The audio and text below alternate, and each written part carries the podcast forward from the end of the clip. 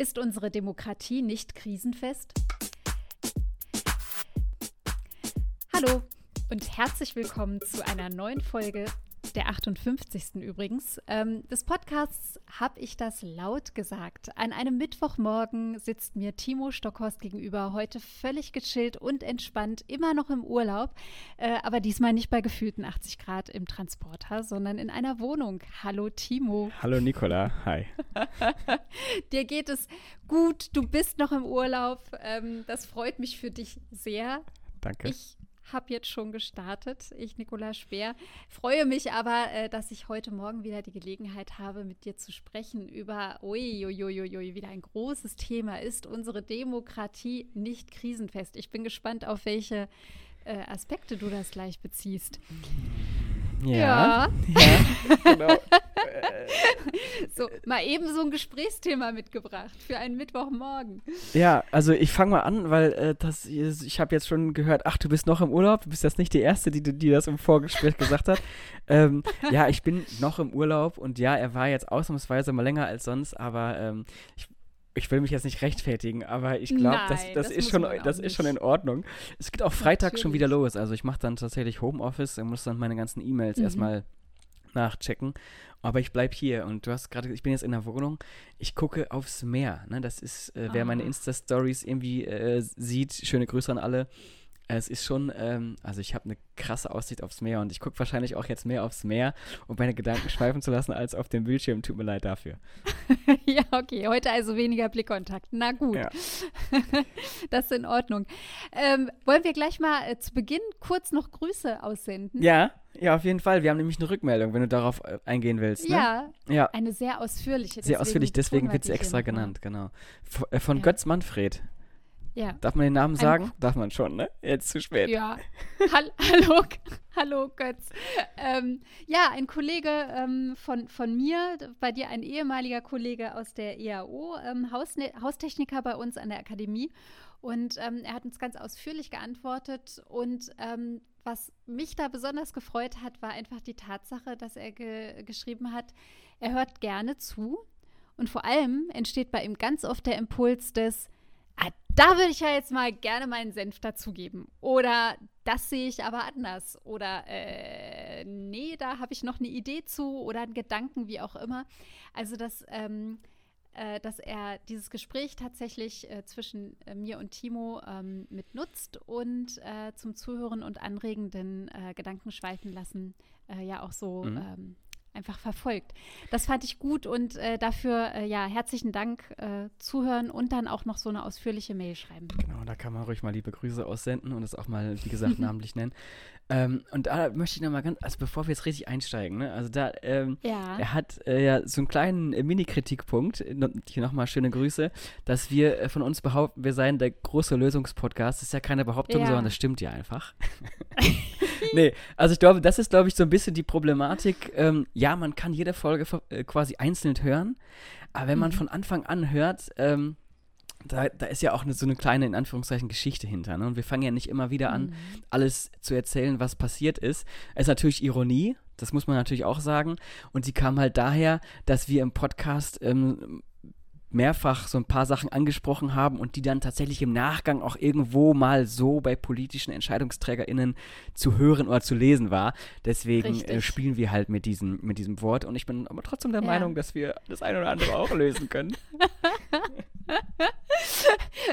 Wo ich dann immer wieder zurückrudere, aber das ist das Schöne zwischen Timo und mir, so die unterschiedliche Ausprägung äh, ja, eines, äh, eines gewissen Selbstbewusstseins. Ja, ne? genau. Richtig. Ja, ja. wunderbar. so. Ja, Timo, so. ist unsere Demokratie nicht krisenfest? Ja, ist sie das? Weiß ich Tja. nicht. Gute Frage. Und zwar, wie komme ich darauf wahrscheinlich, ne? Mal kurz, ähm, also, mhm. ähm, mein, mein, ich fange mal, fang mal ein bisschen weiter hinten an, vielleicht. Und zwar, okay. mein, mein letztes Gefühl, was ich auch jetzt, jetzt gerade so ein bisschen habe, dieses, ah, wirklich Urlaub. Das ist schon echt lange her. Das ist 2018. Ähm, also da war ich irgendwie in Schweden unterwegs und da habe ich aufgrund der Tatsache, dass es wenig, ähm, wenig Netz gab, also ja, Schweden hat einen sehr, sehr guten Netzausbau, aber ich habe mein, mein Telefon auch mal ausgemacht und so weiter.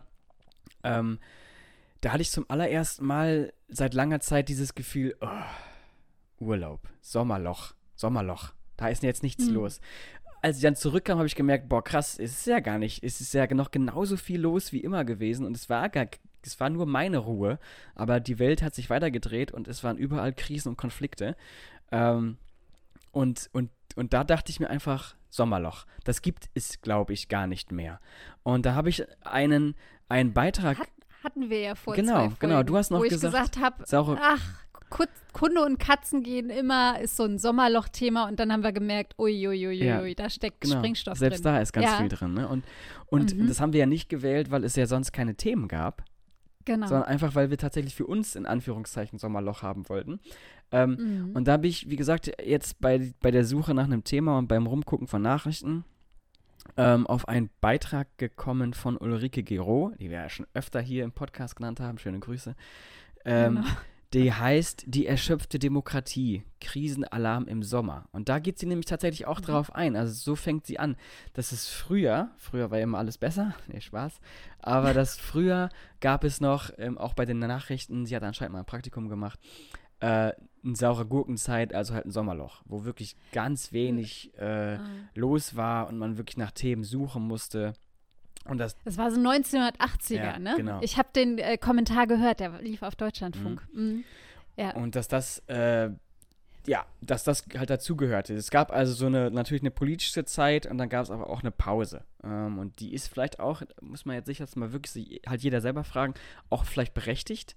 Also eine Pause zu machen von Politik, Krise und so ist vielleicht auch gar nicht so verkehrt. Also ich will jetzt niemanden, der jetzt tatsächlich Probleme und ständig Herausforderungen hat, ne? also klar, das ist was ganz anderes, aber ich sag mal so, so gesamtgesellschaftlich, dass man vielleicht auch mal, auch mal eine Pause machen dürfte.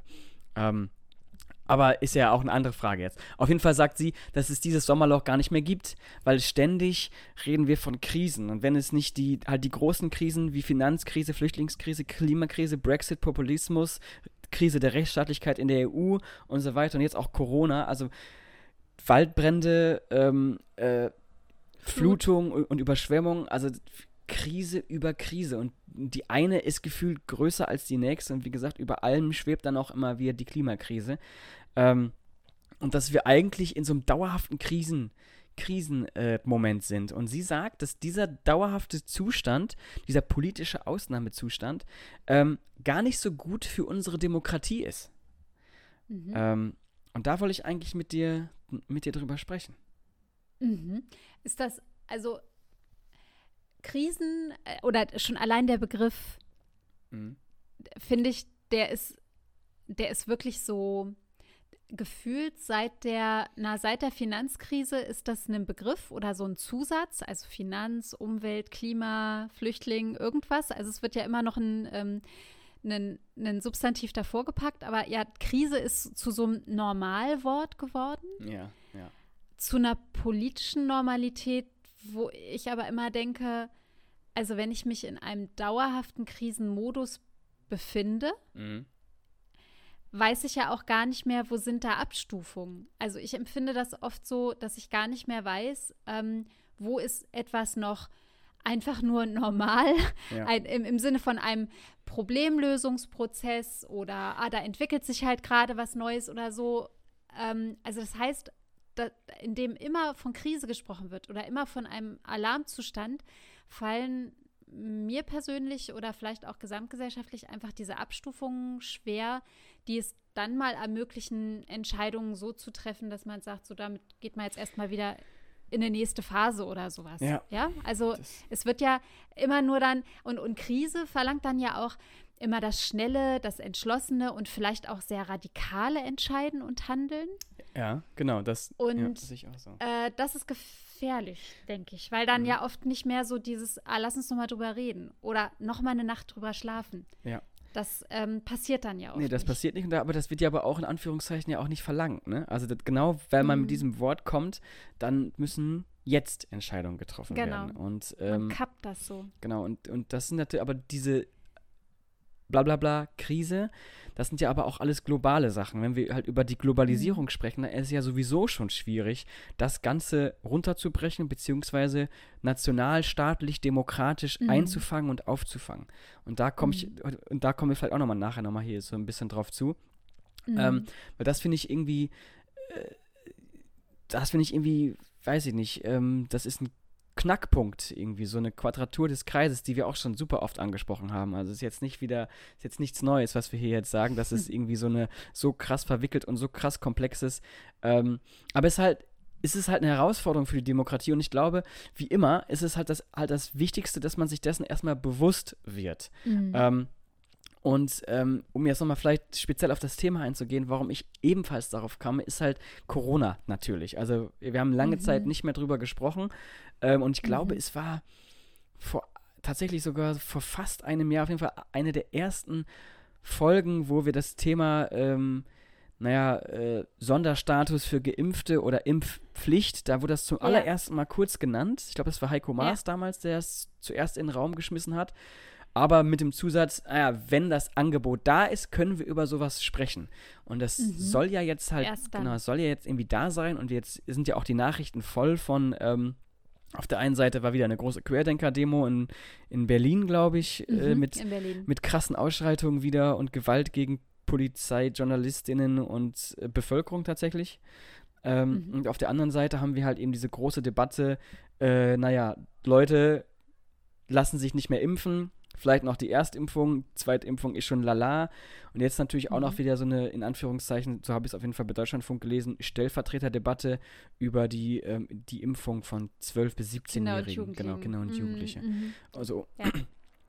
und da spielt halt eben auch die Ulrike Gero in meinen Augen, weil ich ihr halt folge, eine Rolle, weil sie immer wieder darauf zurückkommt, dass wir in einer Demokratie leben und ähm, wir aktuell, ich lese es kurz vor, längst finden Entsolidarisierungsdiskurse, um nicht zu sagen Entrechtungs- und Verbannungsdiskurse gegenüber ungeimpften statt. Mhm. Der Druck auf das Individuum wird erhöht, mündige Bürgerinnen werden durch implizierten Impfzwang gegängelt.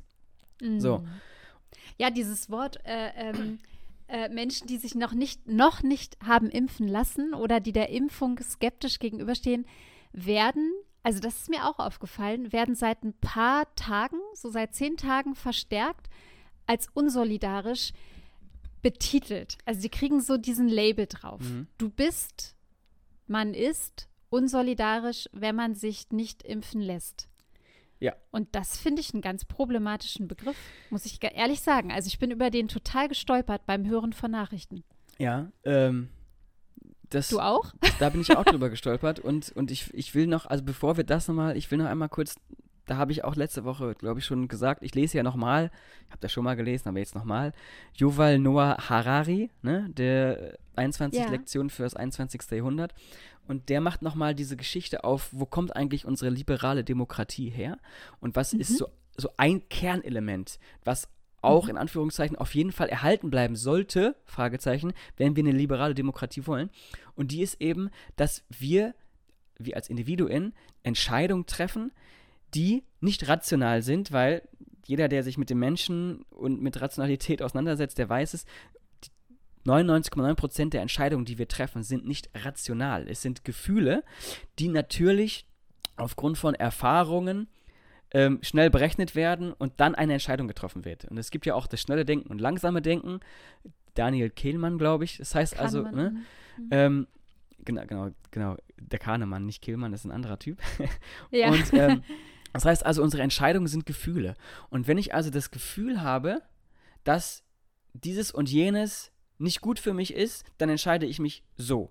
Und das sollte in einer liberalen Demokratie anerkannt werden eine freie Entscheidung genau, eine freie Entscheidung treffen zu können. Richtig. Mhm. Das ist ja auch ein Grund, warum zum Beispiel Referenten nicht unbedingt so super gutes Mittel für Demokratie sind, weil eben das Wissen da ist, dass wir Entscheidungen auch mal aus dem Bauch heraus treffen, wie eben der Brexit. Uns werden drei, vier Sachen mhm. gesagt und schon finden wir es gut. Dann kommt noch Wut und Populismus dazu und dann erst recht. So. Und deswegen sind ja so Referenten nicht gut. Aber dieser Aspekt, dass ich von Gefühlen geleitet eine Entscheidung treffe, der spielt halt da eben eine Rolle. Und das finde ich, ähm, ja, du hast gerade gesagt, das ist natürlich eine Frage, die ist diskussionswürdig zumindest. Oder zumindest kann man sie nennen und sich darüber seine eigenen Gedanken machen, was der Podcast mhm. ja auch so ein bisschen soll. Ähm, ja. Also, naja, ich frage mich halt, also mit der, mit der Solidarität, wenn ich das in Zusammenhang bringe mit einer, mit der Impfung im Zuge einer globalen, Pan also einer Pandemie, dann heißt es ja, solidarisch bin ich nur dann, wenn ich durch eine Impfung ähm, mich und andere, sprich das Gemeinwesen, wirklich schützen kann. Jetzt kann man ja sagen, die Impfung ähm, schützt mich, wenn ich, mh, mm, wenn ich geimpft bin, schützt mich vor äh, schweren Verläufen, vor möglichem Tod und ähm, so. Sie schützt die Gemein das Gemeinwesen aber nicht äh, insofern, dass ich plötzlich äh, kein Virus mehr weitergeben kann. Ja, sondern auch die Delta-Variante mhm. ist ja wohl, kann man ja wohl weitergeben, auch als Geimpfte. Ähm, aber ähm, natürlich schütze ich, indem ich, weil ich keinen schweren Verlauf bekomme, ähm, das Gesundheitssystem nicht überlaste. Also der Begriff Solidarität auf den ersten Blick hat für mich durchaus, ja, macht das Sinn, ja. Also weil ich verhalte mich, ähm, mir, mir ist es nicht egal, sondern ich verhalte mich quasi im, im Sinne des Gemeinwohls. Mhm. Was mir da aber fehlt beim Impfen, und das, das sagen ja auch auch viele immer, ist eben diese freie Entscheidung und die körperliche Unversehrtheit und eben auf welcher Gefühlslage ich mich überhaupt zu etwas wie einer Impfung stelle. Mhm. Also wie ich mich da positioniere. Ja. Und ähm, das finde ich problematisch, wenn dann einfach mit so einem absolut starken Begriff oder Begrifflichkeit wie Solidarität, wenn ich quasi in meiner Freiheit dadurch dann ja, das wird mir ja abgesprochen. Mhm.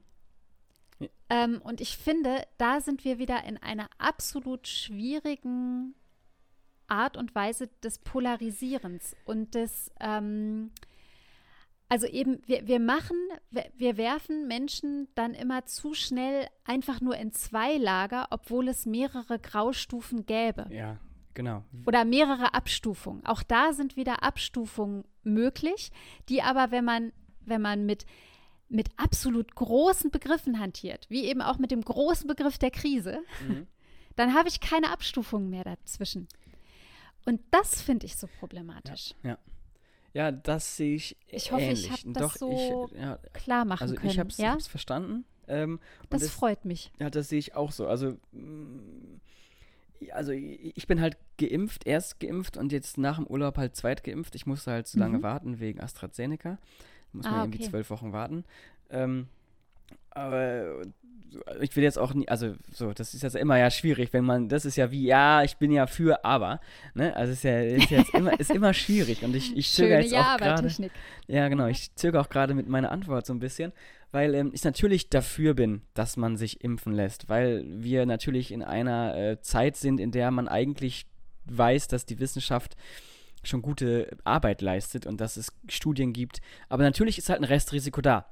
Und äh, dieses Restrisiko und eben, um es nochmal kurz in die Worte von Gero zu packen, die demokratische Position, nämlich dass sich jeder impfen lässt, der will und die anderen eben nicht, und zwar ohne Nachteile, die gilt heute als radikal oder unsolidarisch. Das ist das Wort wieder. Mhm. Dabei mhm. ist es eigentlich das allgemein, das Alleinstellungsmerkmal von Demokratie, dem Individuum weder Moral noch Verhaltenskodex überstülpen zu wollen, geschweige denn Rechte an Verhalten zu binden. So. Und das ist ja diese Debatte, die wir ja jetzt schon fast seit einem Jahr führen. Ganz intensiv. Und, ja, ähm, genau. Und warum ich jetzt nochmal auf das Thema grundsätzlich Demokratie halt zu sprechen komme, kann man auch noch ja. mal so ein bisschen verknüpfen, wenn man sich ein, ähm, ein Interview von Wolfgang Merkel, der ist ja, ich glaube, Deutschlands äh, bekanntester Demokratieforscher, ähm, anschaut. Politikwissenschaftler, genau, den du auch schon ein paar Mal ja, erwähnt hast, ja, ja genau. Ähm, der, der, ähm, der quasi das Interview geht um diesen Beschluss ähm, äh, des Bundesverfassungsgerichts zum, äh, zum Klimapaket, zum Klimagesetz mhm. der Bundesregierung. Da gab es ja zum allerersten Mal diese, diese Entscheidung, dass ein äh, der Generationsgerechtigkeit quasi, die, die nennt es genau. irgendwie anders, aber so heißt es ja. Und, mhm. und in diesem Interview wird er ganz am Ende gefragt, ähm, äh, naja, wie es denn jetzt um unsere Demokratie quasi steht. Also gibt es da irgendwelche, also wie, wie gehen wir mit diesen großen Krisen? Also da werden auch tatsächlich Flüchtlings-, Euro-, Corona-, Klimakrise genannt. Mhm. Wie gehen wir damit mhm. um? Und die Klimakrise ist ja, die ist ja wie gesagt so ein bisschen allumfassend. Ne? Ähm, mhm. Und da sagt er, dass wir mittlerweile einen neuen Typus von Krise haben. Ähm, und diese neuen Typi oder Typusse, weiß ich nicht, wie man das nennt, sind von drei hm. Faktoren geprägt: von Verwissenschaftlichung, Moralisierung und Polarisierung. Sodass nämlich zuallererst die Wissenschaft ja. liefert die Rohstoffe, also die Erkenntnisse, auf denen Entscheidungen getroffen werden können, aber gleichzeitig liefern sie auch Entscheidungsmöglichkeiten. Äh, also nicht nur die Rohdaten, mhm. sondern die sagen auch, naja, und dann müsste man dieses oder jenes machen. Mhm. Und dann werden diese Vorschläge in diesen öffentlichen Diskurs gepackt und äh, dann wird dann quasi entschieden, ist das human, nicht human? Ist das lebensschützend, nicht lebensschützend? Ist es moralisch oder ist es amoralisch? Und daraus, aus diesem Diskurs, äh, da, da kommen wir schnell hin in eine Polarisierung, in eine Abgrenzung und auch eine äh, Ausgrenzung, genauso wie du es gerade eben beschrieben hast. Also mm. es gibt nur noch mm. entweder oder. Oder. Und das ist eben, das sagt er eben auch, das heißt also, die beiden, auch, auch wenn es zwei verschiedene Themenkomplexe sind, zu denen sie befragt ja. worden sind, das zeigt aber trotzdem ja. genau das, wovon wir halt sprechen. Also, dass ähm, mm. wir, wir mit unseren jetzigen Mitteln schon Probleme haben, äh, gesellschaftlichen Zusammenhalt äh, mhm. zu, naja, halt zu erhalten und auch die Demokratie in Anführungszeichen, das sage ich jetzt ganz vorsichtig, richtig anzuwenden. Richtig ist mhm. nämlich so das Wort. So funktionsfähig erhalten oder so. Ja. ja. Also ähm, den, den wichtigen Begriff finde ich da bei dem, was du gerade genannt hast, dieses Moralis Moralisierende. Also so empfinde ich das auch oft, dass halt alles so, so stark in diesen moralischen, ähm, unter moralischen Gesichtspunkten diskutiert und abgeklopft wird und durch ein zu starkes Moralisieren entsteht dann ja auch so in einem öffentlichen Diskurs ganz schnell, dass ja eben dieser Rechtfertigungsdruck oder ähm, nochmal noch mal nachfassen, erklären, äh, vielleicht etwas schärfer formulieren oder ähnliches, einfach um, um sich ab, abzugrenzen, ja, um, um zu sagen, so und nicht anders. Also das heißt, da, da liegt so eine Gefahr. Und in diesem Expertentum, ich habe irgendwann mal den Begriff, den kennen sicherlich auch viele, dieses, ähm, wir haben wie so eine Art nicht Demokratie, sondern auch eine Expertokratie. Ja, genau, das, das, das, ne? das nennt er auch, das wollte ich auch gerade sagen, genau. Ja. Ach so, okay, diese Expertokratie und das ist ja dann äh, dieses, äh, und das erlebe ich auch im, im äh, ja im, im erweiterten Bekannten-, Freundes-, Familienkreis dieses, ja, wem, wem vertraut man nun? Wer ist der Virologe deines Vertrauens? Ist es der Christian Drosten? Ist es der Streeck? Ist es einer von den anderen? Ähm, wem leiht man das äh, Gehör? Und wer sagt aber zum Beispiel, wer, wer wird von den momentan politisch an der Macht sich befinden, wer wird von denen gerade, äh, also wer wird da bevorzugt, mhm. wer wird eben nicht gehört. Mhm. Also haben wirklich alle Experten dann auch das gleiche Gewicht. Mhm. Und da gibt es ja auch schon wieder diese Polarisierung. Also vor allem, also selbst die Experten werden eingeteilt in diejenigen, die quasi das Richtige herausfinden. Ja. Oder also ja, das im Sinne von, oder eben diejenigen, die eine Meinung vertreten, die möglicherweise nicht passt mhm. in das, was getan wird.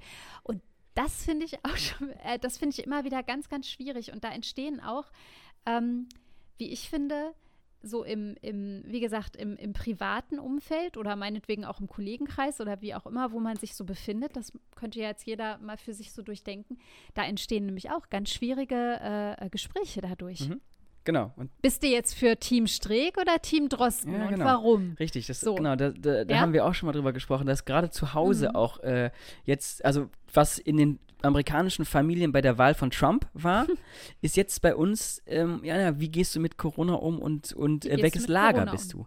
So. Genau. Das heißt bist du also, geimpft, bist du nicht geimpft, schon, welcher Experte? Schon in, ja. der, in der Familie findet dann eine Art von Polar Moralisierung und Polarisierung und vielleicht mhm. auch eine, naja, Entsolidarisierung innerhalb der Familie. So, vielleicht schon statt, ja. zumindest, zumindest Ansätze davon. Ähm, Auf der anderen Seite hat, darf ich das mal ganz kurz noch ein, einfügen? Ja. Äh, wer hatte das denn gesagt? Oh Mist, das habe ich jetzt vergessen, wer das war. Aber das fand ich ganz wichtig. Äh, das habe ich vor ein paar Tagen äh, gehört, wo jemand meinte, also jetzt mal langsam. Wir müssen nicht von Spaltung der Gesellschaft zum Beispiel gerade sprechen in Bezug auf die Corona-Pandemie, denn die Mehrheit der Deutschen ja, ist impfwillig, hält sich an die Regeln, findet viele der Beschlüsse sinnvoll, kritisiert, kritisiert offen. Ähm, es stehen viele Meinungen zum Diskurs auf verschiedenen Plattformen, Medien etc. zur Verfügung.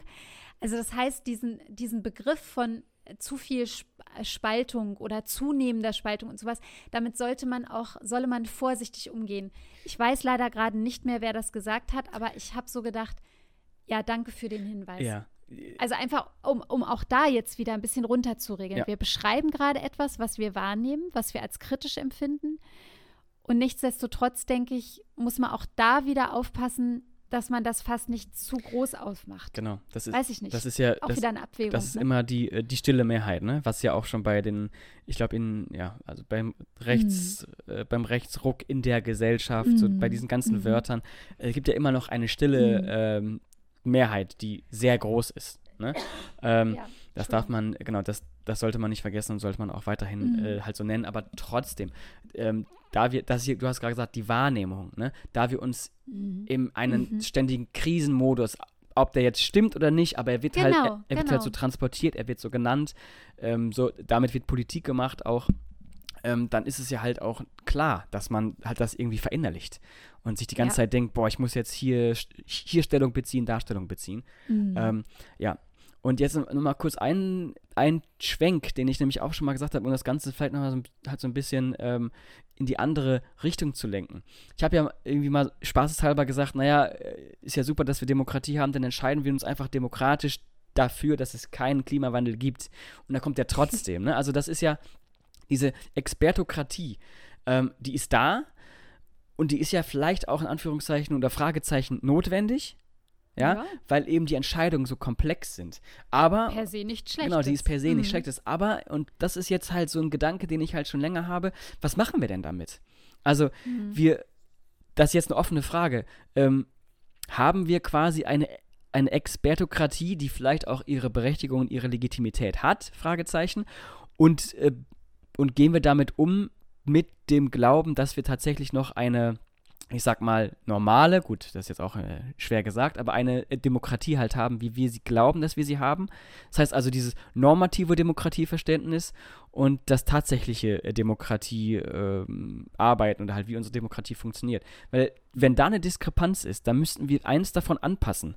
Ne? Also, wie gesagt, das ist jetzt nur eine offene, mhm. das ist eine offene Frage. Also ich, ich wäre ja jetzt grundsätzlich nicht dagegen zu sagen, naja, okay, eine Expertokratie ist vielleicht bei den komplexen Sachen vielleicht okay, weiß ich nicht, offene Frage.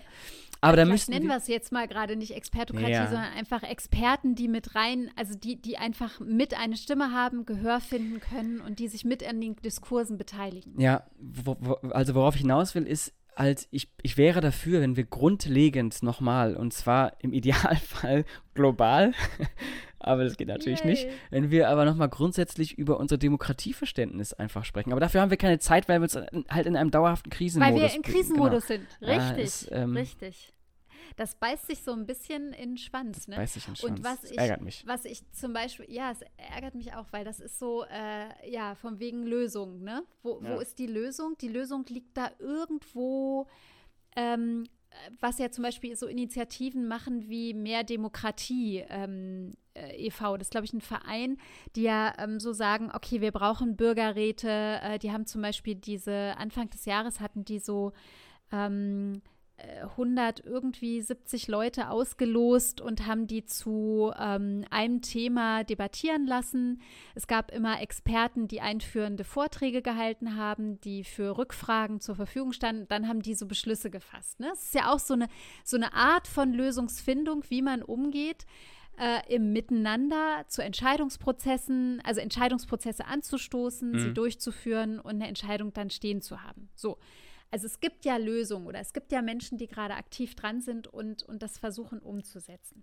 Das war der erste Punkt. Der zweite Punkt ist, den ich aber nochmal wichtig finde, ist, A, sich der Wortwahlen bewusst zu sein. Also, ja. dass man immer wieder, wenn man sowas liest wie, und hier ist eine Krise oder diese Menschengruppe ist unsolidarisch oder ähm, äh, das muss sofort und nicht anders entschieden werden, dass man da für sich selber immer wieder auch noch mal genau hinhört und guckt, macht das für mich gerade Sinn oder nicht? Mhm. Genau, da ist ich. Also diesen Moment des Innehaltens. Ja. Wir, genau kontra, kontraintuitiv entscheiden. Ja. Das, ja, genau. Äh, mhm. Und da sehe ich halt auch eine Verantwortung tatsächlich in der politischen Öffentlichkeit, also in der PR der Politik, also politische Kommunikation. Mhm. Also wir, wir, äh, wir kritisieren ja oft auch immer, äh, zu Recht oder halt auch nicht, die Medien, weil die natürlich aufgrund unseres Systems mittlerweile auch ziemlich oft in Anführungszeichen ähm, mit Clickbaiting arbeiten, mit so Fangwörtern mhm. und natürlich auch das gleiche wieder transportieren und das halt immer wieder. Ne? Also auch mhm. die Medien sind ja in diesem Krisenmodus halt gefangen und reproduzieren immer wieder weil sie in der Wirtschaftlichkeit, genau. Äh, in der wirtschaftlichen Logik äh, quasi mitgefangen sind. Ah. Wobei äh, die Medien wollte ja, ich gerade genau, so in, in ja, das ist das doof, wenn man Anführungszeichen sieht. machen. Ja. Äh, ja. aber, aber, da, wie gesagt, ja. auch halt eben die Verantwortung liegt nicht nur da, ne? also wie immer, wie mhm. immer, sondern auch, wie gesagt, in der politischen Kommunikation. Mhm. Was sagen wir wie und wo machen wir wie mhm. Panik? Ne? Also wie gesagt, es haben mhm. die, die Populisten haben es vermutlich immer einfacher als die, die es nicht sind oder nicht wollen, aber trotzdem müssen wir uns halt irgendwie da, die Verantwortung ist, liegt irgendwie auch wieder bei allen und nicht nur bei den einen. Mhm. Ähm, und Timo macht gerade so, so, so mit den Fingerspitzen, macht er so, äh, so eine Bewegung, so nach dem Motto, ein bisschen Fingerspitzengefühl, ja. Feingefühl, mal so ein bisschen eben das Gefühlige, das, was du von dem Yuval Naharari äh, da ja. vorhin gesagt hast. Also wir sind eben, wir sind Menschen. Mhm. Wir, wir haben eine gedankliche Ebene, eine Gefühlsebene, eine Ratio. Und das so miteinander immer mal wieder abzugleichen oder zu gucken, wie fühlt sich gerade an, wie wirkt das auf mich. Ja. Das ist ein äh, zumindest schon mal ein wichtiger Schritt. Genau. Aspekt, und, weiß ich gerade nicht. Und wenn das Gefühl, was die meisten Menschen, wie gesagt, dann in Anführung, also die meisten Menschen nicht haben, also wenn wir nicht dafür sensibilisiert sind oder eben das Gefühl haben, dass äh, dieses oder jenes richtig oder falsch ist, dann müssen wir halt vielleicht auch einfach mehr in, in den Bereich Bildung und Aufklärung investieren. Also wir haben ja auch schon mal über Schule gesprochen und über wie vielleicht unsere Gesellschaft aufgebaut ist. Wir sind sehr wirtschaftlich ausgerichtet. Liberal, Liberalismus heißt auch immer bei uns wirtschaftlich und halt mm. innerhalb dieses Kapitalisten immer innerhalb dieses kapitalistischen Systems. So, jetzt komme ich wieder mit dem großen Schlagwort. Aber ähm, Aber vielleicht, und, und das sagt auch hier eben äh, Yuval Noah Harari, ähm, so wir brauchen auch hier vielleicht eine andere Art des Miteinanderdenkens und dieses halt so ein Systemwechsel. Da sprechen wir ja schon lange drüber, also nicht wir beide, sondern in einem globalen Diskurs über einen Systemwechsel, der mhm. auch mit dem, ähm, äh, mit der Klima, mit dem Klimawandel halt zu tun hat, aber eben auch tatsächlich im Bereich Gesellschaft und in Demokratie. Was nämlich die, mhm. halt, halt, dieses Gefühl, das ist, du hast gerade gesagt, ich glaube, das ist sehr, sehr wichtig, ähm, aber es muss halt auch, ich sag mal, wir müssen ExpertInnen genug sein, in Anführungszeichen, um halt auch diese vernünftigen Entscheidungen irgendwie treffen zu können. Also wir brauchen ein kleines bisschen mehr Rationalität und die bekommen wir halt durch Aufklärung. Und das ist, glaube ich, so ein sehr, sehr großer Spagat, weil wie gesagt, im Endeffekt ist es ja egal, ob wir jetzt das Gefühl haben, naja gut, äh, ich stimme jetzt mal so oder so, wenn es am Ende sowieso kommt. Und das ist nämlich nochmal ganz mhm. kurz, ne? Also ähm, mhm. hier spricht der äh, Harari von der Bedeutungslosigkeit der Menschen. Früher, sagt er, da waren auf Wahlplakate irgendwie, naja, Menschen zu sehen und, und da dachte man, ja, das bin ich. Genau, genau das, das ist einer wie ich. Ne? Da sprechen wir schon oft darüber.